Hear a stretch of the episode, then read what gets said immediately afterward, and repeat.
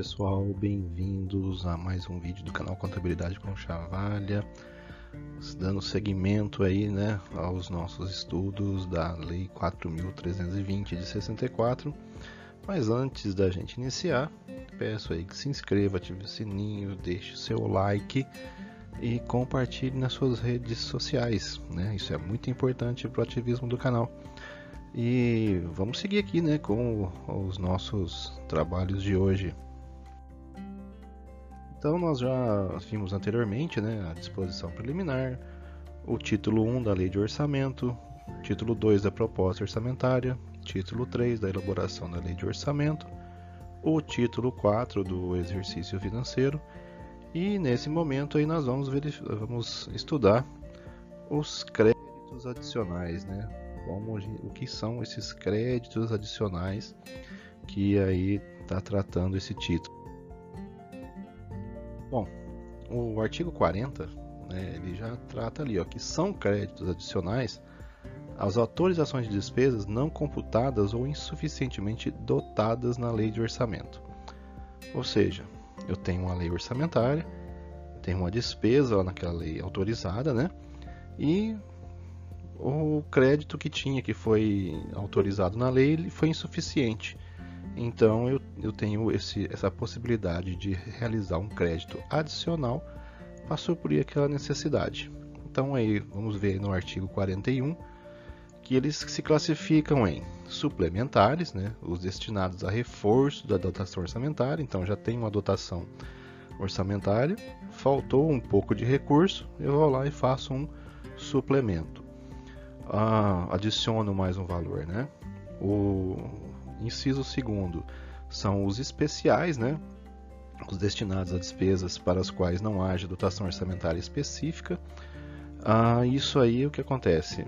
É, o crédito especial ele pode acontecer como, por exemplo, eu assinei um, um convênio, né, um, não, aquela despesa não estava prevista, era um convênio novo, e aí eu posso, através de um projeto de lei, criar aí um crédito especial para adicionar esse, esse valor ao orçamento aí do, do município. O item 3 aí, o inciso terceiro, né, os extraordinários, que são os destinados a despesas urgentes e imprevistas em caso de guerra, comoção intestina ou calamidade pública. Né? Então, nos exercícios de 2021, 2020, Uh, a gente abriu muito crédito extraordinário com base na pandemia, né? Então, que aí no caso ela é um caso extremamente é, grave, né, que aconteceu e ó, o governo federal, através aí de créditos adicionais também, né, ele repassou recursos para uh, os municípios, os estados, né, e aí foram abertos aí com através de crédito extraordinário. Então nós abrimos também esses créditos adicionais através do Instituto Extraordinário. Então e aí, né, o artigo 43, a abertura dos créditos suplementares e especiais depende da existência de recursos disponíveis para ocorrer a despesa e será precedida de disposição justificativa.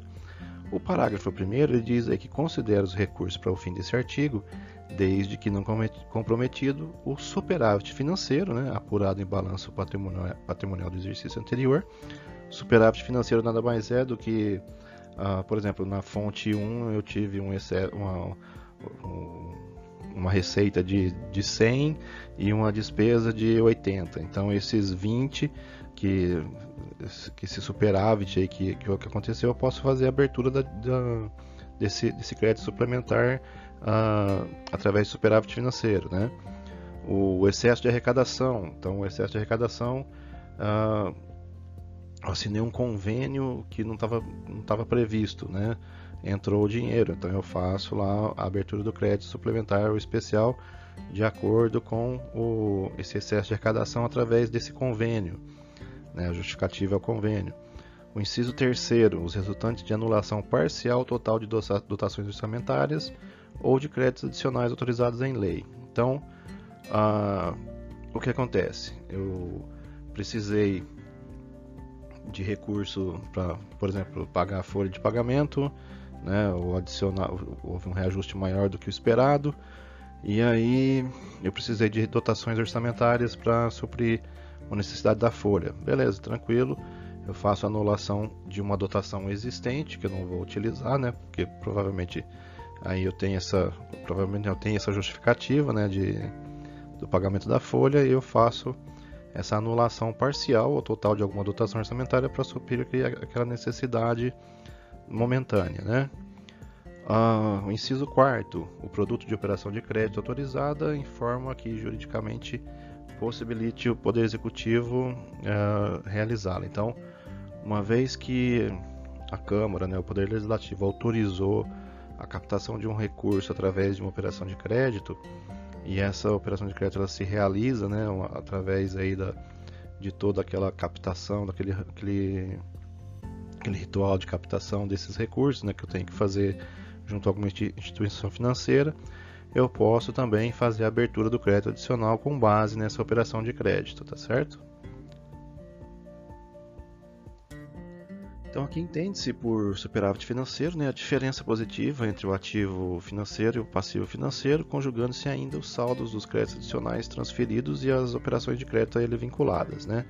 Então o superávit financeiro nada mais é que o, a diferença do que dos saldos aí, né, da, da arrecadação do, do, ano anterior, né, do ativo passivo financeiro. Vai ser, quando você fizer lá a apuração, você vai encontrar o, o valor é, correspondente ao, a esse superávit, né? E aí você pode uh, abrir o crédito adicional, né, com base nessa, nesse cálculo. O, o parágrafo terceiro, né, entende-se por excesso de arrecadação. Para fins deste artigo, o saldo positivo das diferenças acumuladas mês a mês entre a arrecadação prevista e a realizada, considerando-se ainda a tendência do exercício. Tá, isso pode acontecer de fazer uma previsão equivocada da receita e você está arrecadando mais do que você previu e aí você pode fazer a abertura do crédito do, através do excesso de arrecadação. A outra forma também você assinou um convênio aí com o governo do estado, por exemplo, construir uma escola. Isso aí não estava previsto, foi surgiu a oportunidade, você foi lá e, e abraçou, tranquilo. Aí você também vai poder fazer a abertura do crédito adicional com base nesse excesso de arrecadação da assinatura do termo de convênio.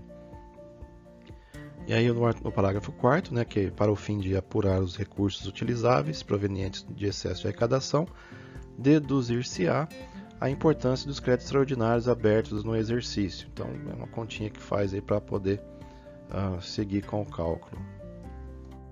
Aí no artigo 44, né, os créditos extraordinários serão abertos por decreto do Poder Executivo, eh, que deles dará imediato conhecimento ao Poder Legislativo. Né? Então, o que aconteceu? No exercícios, nos exercícios 2020 e 2021, aí surgiram diversos desses, desses créditos extraordinários aí por causa da, da pandemia. Né? O município recebia os recursos e aí, a, a, por, por decreto executivo, a, abrir o crédito extraordinário para poder fazer executar o gasto pertinente lá ao, ao atendimento que, que, que, era necessário ao tratamento da Covid, né? E aí esses decretos eles tinham que ser encaminhados ao legislativo, porque veja, esses valores eles não estão previstos no orçamento, né? Então não é simplesmente eu anular uma despesa, né? Então ele vem esse valor aí, eu adiciono lá na, lá na despesa, eh, somando, né? E também, lógico, na, na receita. Aí o artigo 45, né, créditos adicionais terão vigência adstrita ao exercício financeiro em que foram abertos, salvo expressa disposição legal em contrário, quando, quanto aos especiais extraordinários.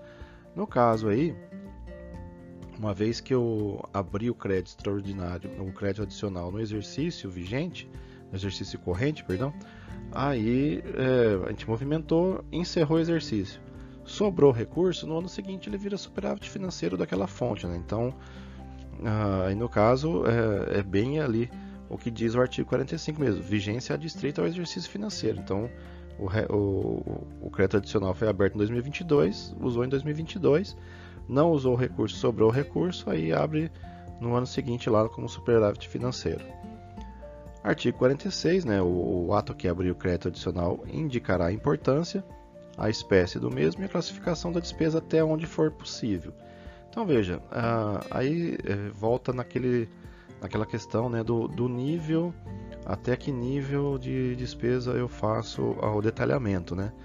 No caso ali, a, lei 4.320 ela fala que tem que ser até o nível de elemento, mas a, a portaria 163 de 2001 ela trata o orçamento ali como até o nível de modalidade.